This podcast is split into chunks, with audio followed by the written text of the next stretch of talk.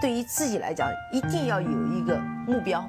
一个企业，它真的要对什么人负责任？嗯，要对社会负责任，嗯，对员工负责任，对股民负责任。这个三个责任，一个国家的发展，实体经济是永远是是顶梁柱。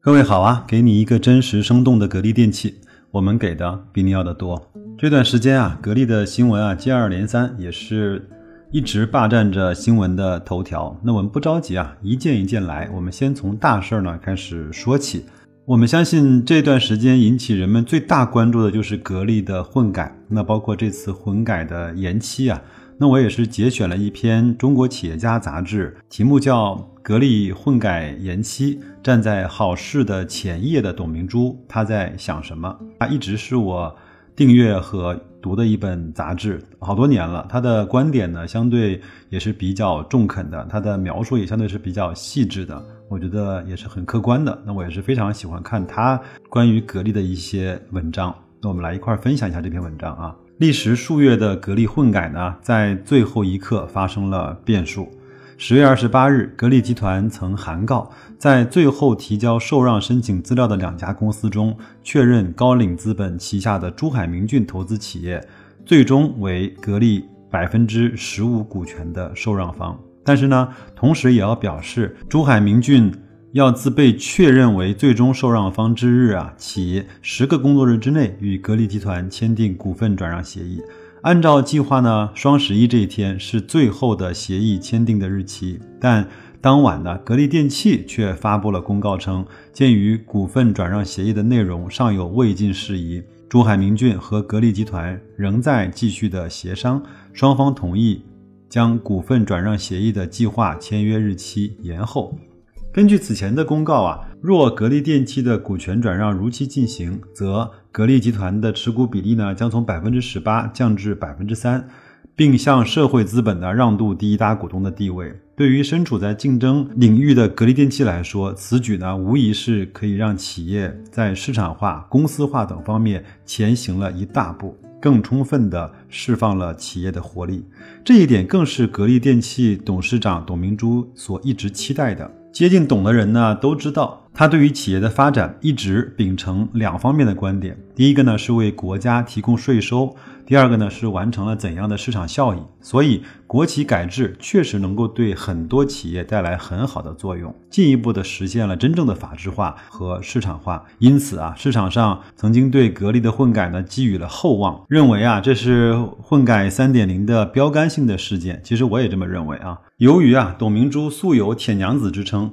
行事作风果敢，大家都以为格力的混改也会秉雷霆之势，以霹雳手段推进下去。然而呢，众人都忽略了一点：格力电器的混改早已超脱了上市公司的层面。本质上需要三方达成一致，即由珠海国资委控制的格力集团、高瓴资本以及格力电器的管理层。截止这篇文章发稿之前呢，格力集团和高瓴资本方面呢，并未对外宣布没有签署股份转让协议的原因。好在按照公告发布的。信息双方的谈判并未终止，毕竟啊，这是一次金额高达四百亿人民币的交易，慎之又慎，重之又重，都在可理解的范围之内。这两天其实也有很多的听友和朋友呢，在我的微信或者是后台问我，你对就是混改延期这件事情怎么看？那我也是跟他说，这么重要的事情多谈一谈也可以理解。有句话叫褒贬呢是生意，就是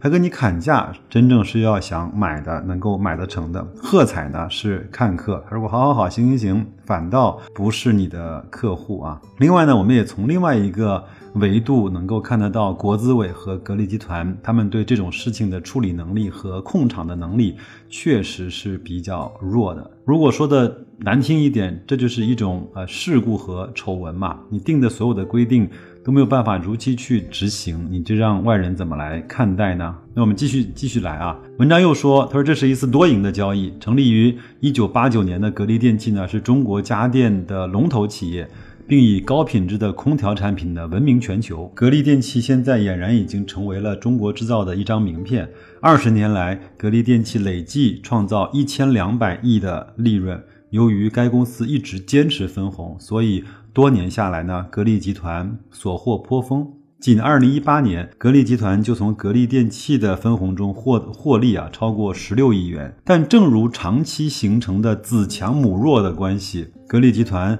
不可能主导上市公司的发展，它能从格获得的收益呢，只能通过长时间的分红来兑现。相反呢，若此次混改成功啊，珠海国资委将从格力电器一次性的获得四百亿元的现金，很可能就。有机会再建设和培育几个像格力电器这样的企业了。这句话呢，让我又想起来了格力集团收购长源集团的一些新闻和消息，也是看得我忍俊不禁吧。而对于格力电器来说呢，此次股权的转让好处显而易见。公司在迎来新的战略投资者的同时呢，非公的资本呢，就是非公有制的资本啊，在公司的话语权加大，公司的股权结构将进一步的市场化，从而。给接下来的发展松了绑、助了力。据了解啊，对于此次的混改，格力电器的和格力集团原则上其实并没有冲突，双方都认为需要实现两个有利于：首先有利于珠海市的发展，第二也要有利于格力电器可持续的发展。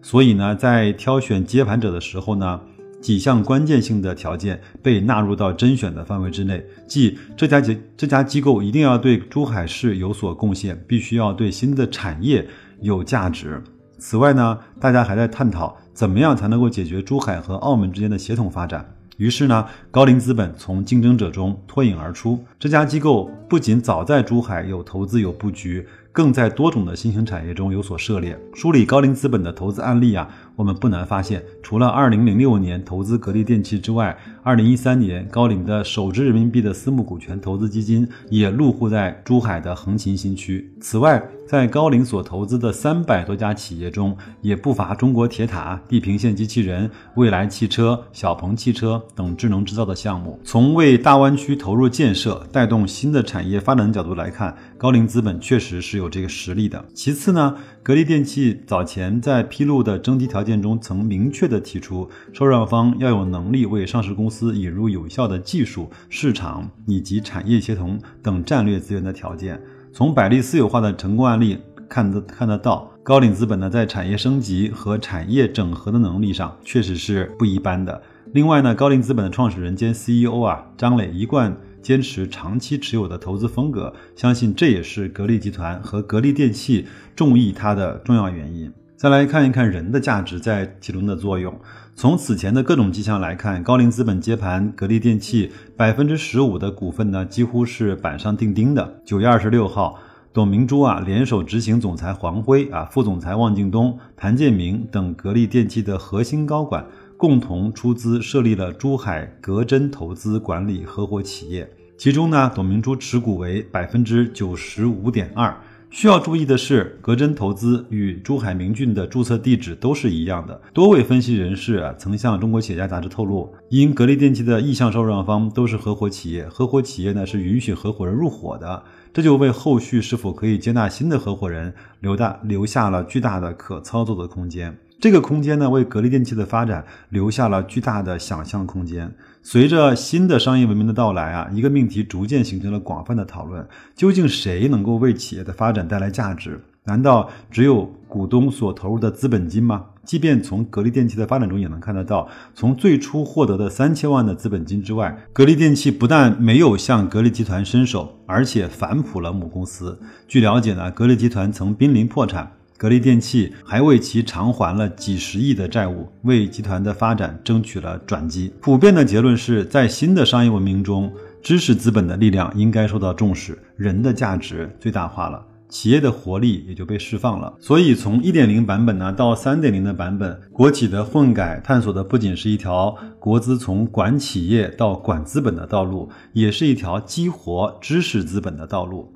从上述接近董明珠的人士表示呢，对于国企的混改，董的想法是，不管怎么改，第一都要解决的问题是人。当人们拿出忘我的劲头，也就不存在什么难关了。当然，这个是董小姐一贯的表达方式和她的中心思想。对于格力电器来说，董明珠当然是这人中最重要的一个分子。从高瓴资本传达出来的姿态呢，也表明张磊的进击不会影响到董明珠的地位。在刚刚过去的乌镇互联网大会上，张磊呢在开场演讲中也要提到让企业家。坐在 C 位的位置上，是尊重产业数字化的关键词。此外呢，张磊还曾经表示，作为中国制造的一张名片，更是要持久。可惜的是呢，即便是襄王有梦，神女也有心，格力的混改仍然出现了一些波折。但正因为人的忘我，当混改出现了变数的时候，格力电器仍走在正常的发展轨道上。在十一月十一号发布股权转让延期公告之前呢，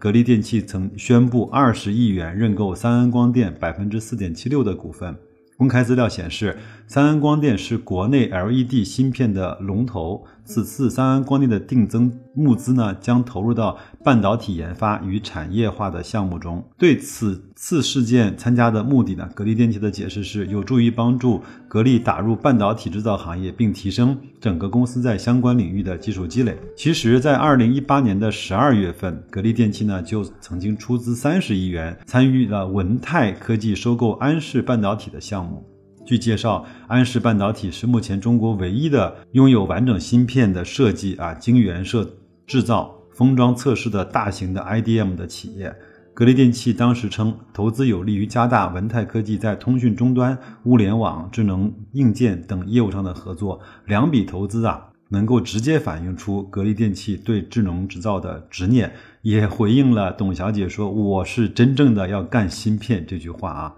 那我们再回到格力混改这件事情上，从延期的决定来看，这笔四百亿的交易难度系数超过了外界的所有想象。但正如董明珠所讲的那样，当人们拿出忘我的镜头，也就不存在什么难关了。好吧，那文章呢就读完了，我也稍微再多啰嗦两句啊。首先，这个事情我认为它一定会正常的推进下去的，因为这个是珠海市。珠海市国资委、格力集团应该是一个最重要的事情，而且以格力董明珠的这种口碑和声望来说，董明珠就是脾气再强硬，她也不会不懂这些所有的觉悟啊，这个是不能够给国资委、不能够给珠海市政府脸上去抹黑的。他无论怎么样也要配合整个混改的进行，而且现在全国都看着这笔混改的进行是否顺利。作为董总来说，争取一些好的条件给管理层，争取一些更好的机会给格力电器，